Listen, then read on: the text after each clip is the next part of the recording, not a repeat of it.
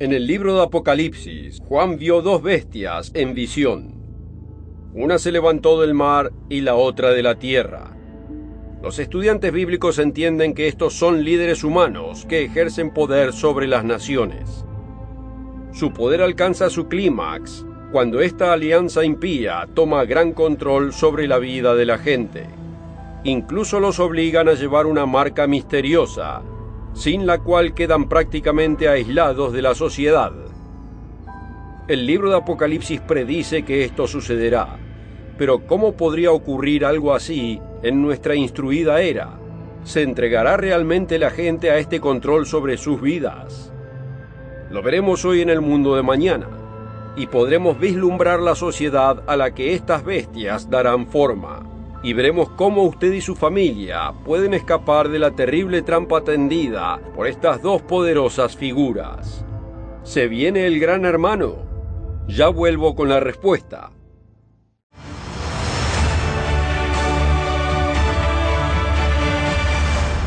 En 1948, George Orwell escribió el libro 1984 en la novela imaginaba un mundo gobernado por una dictadura totalitaria empeñada en controlar a la población.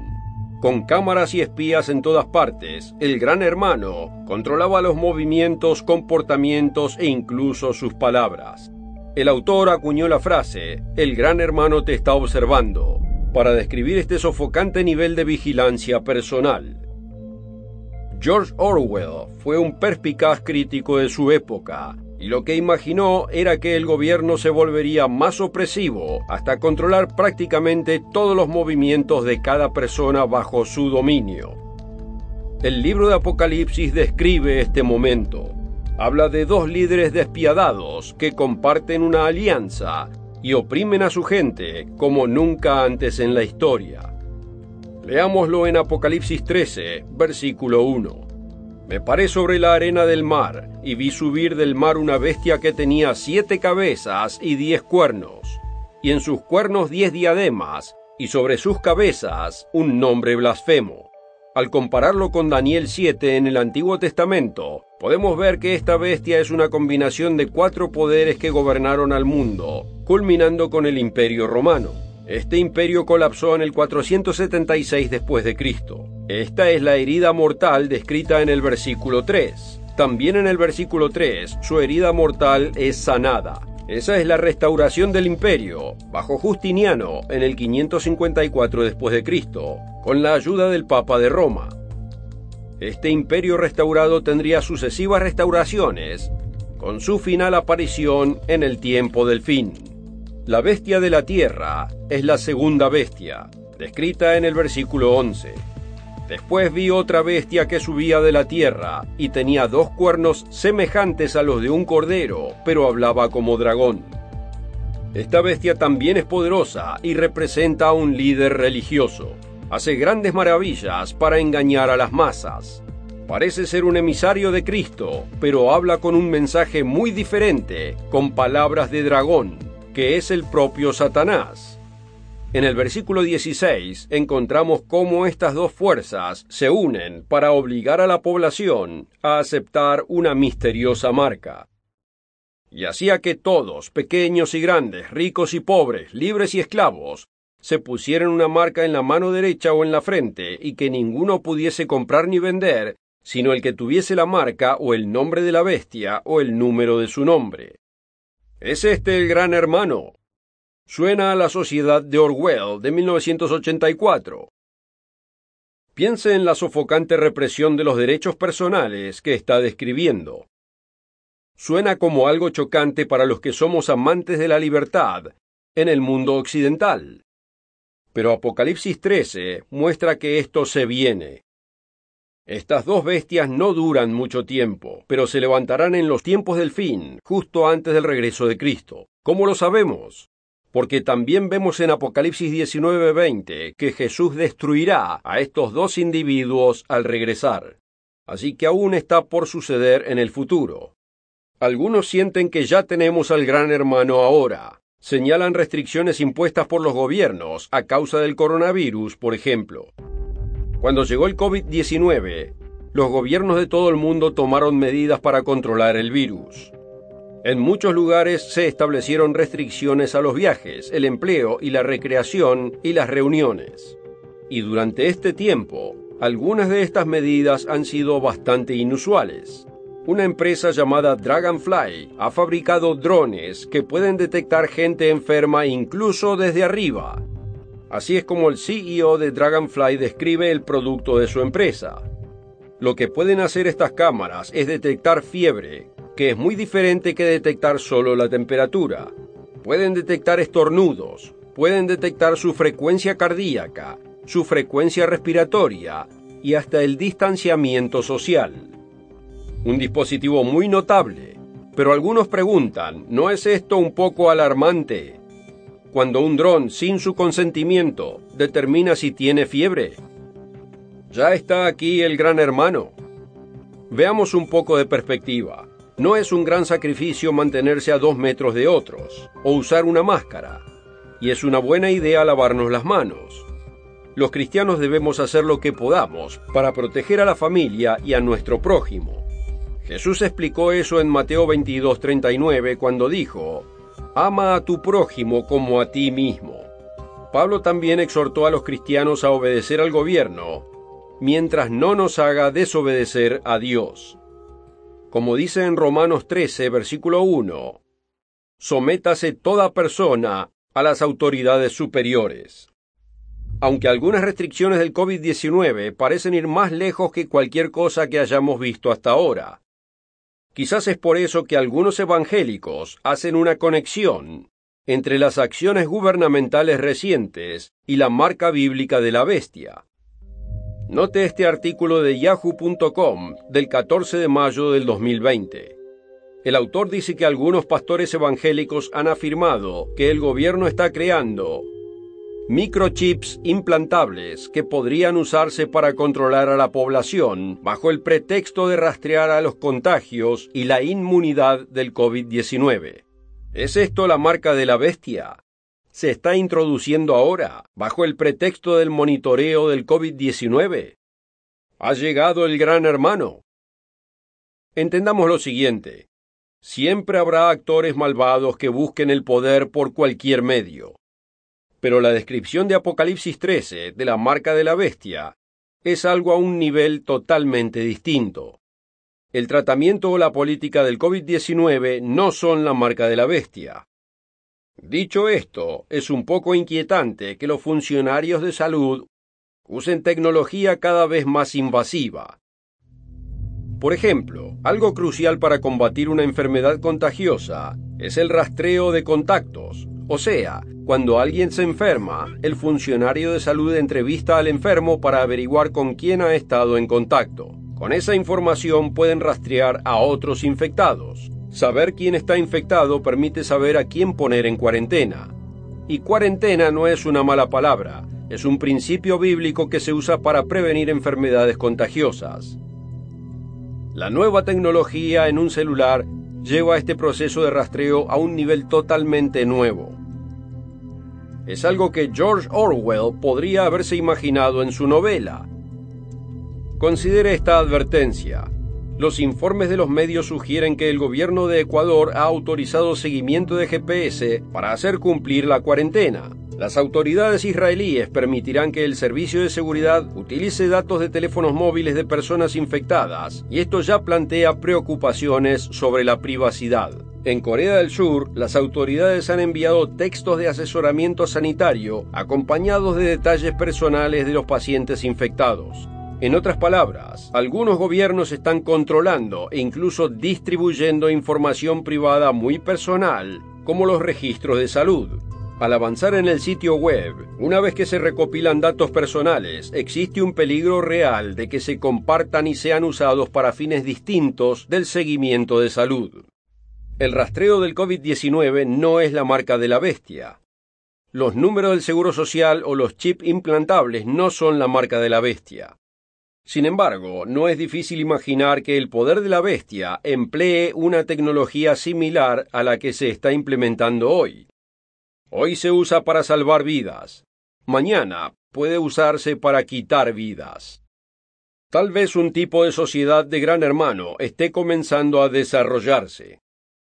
La crisis del COVID-19 parece mostrar que la tecnología se comenzará a usar de formas más invasivas que nunca antes.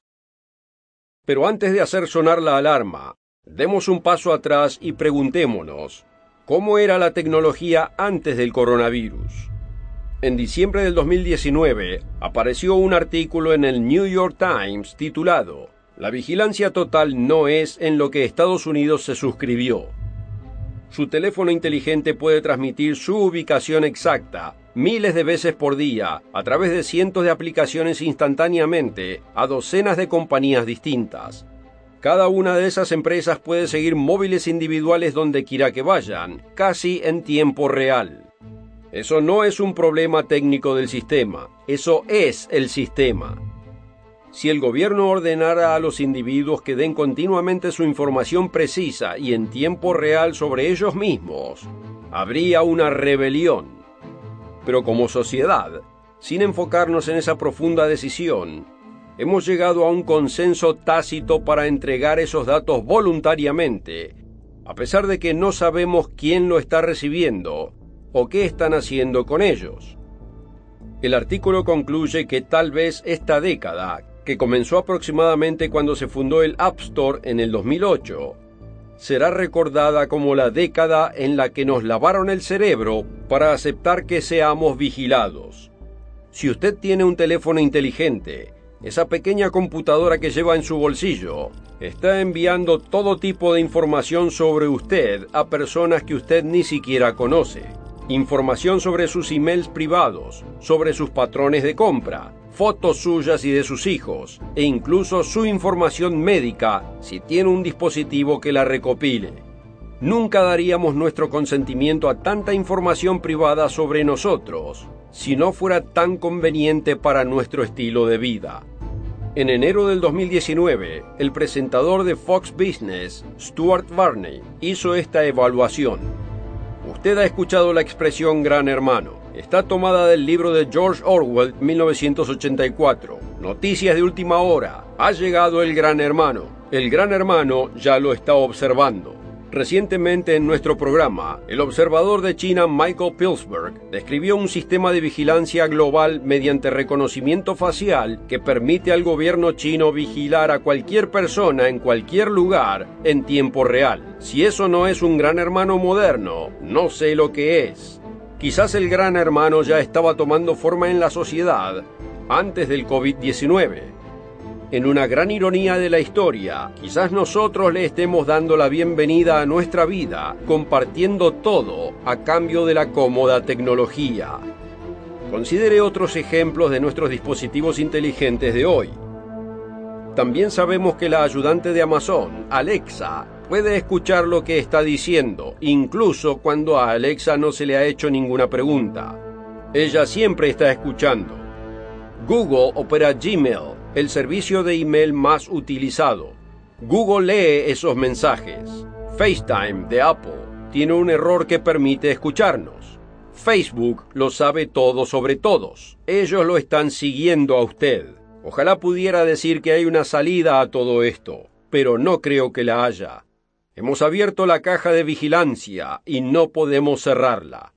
No, Google no es la bestia, y el App Store no es donde le pondrán la marca aunque podría la tecnología que usamos a diario, de la que hoy dependemos, estarnos preparando para ser manipulados cuando lleguen aquellos días sombríos. ¿Qué pasaría si en vez de leer nuestros emails los algoritmos de Google, los funcionarios de censura ordenaran que nuestros mensajes sean políticamente correctos? ¿Podría pasar esto? En el libro de Daniel, al profeta se le dio un pantallazo del mundo de los tiempos del fin. Entre otras cosas, esto es lo que registró Daniel, en Daniel 12, versículo 4. Pero tú, Daniel, cierra las palabras y sella el libro hasta el tiempo del fin. Muchos correrán de aquí para allá y la ciencia se aumentará. Data es la palabra de hoy. Las empresas están en una carrera por extraer datos y venderle a los consumidores lo que quieren antes que sus competidores. Y como consumidores, nos sentimos complacidos en entregarles cada vez más datos. Todo por obtener tecnología más nueva e inteligente. El conocimiento está aumentando. Ahora, ¿es mala la tecnología? No necesariamente. Aquí usamos la tecnología en esta obra y ayuda con su propósito. Hasta cierto punto, si vivimos en este mundo, tenemos que utilizar la tecnología de este mundo. Cuando Jesús oró por sus discípulos antes de su crucifixión, note lo que dijo en Juan 17:15. No ruego que los quites del mundo, sino que los guardes del mal. Vivimos y funcionamos en este mundo, pero deberíamos ser esclavos de Dios, no de nuestros artefactos.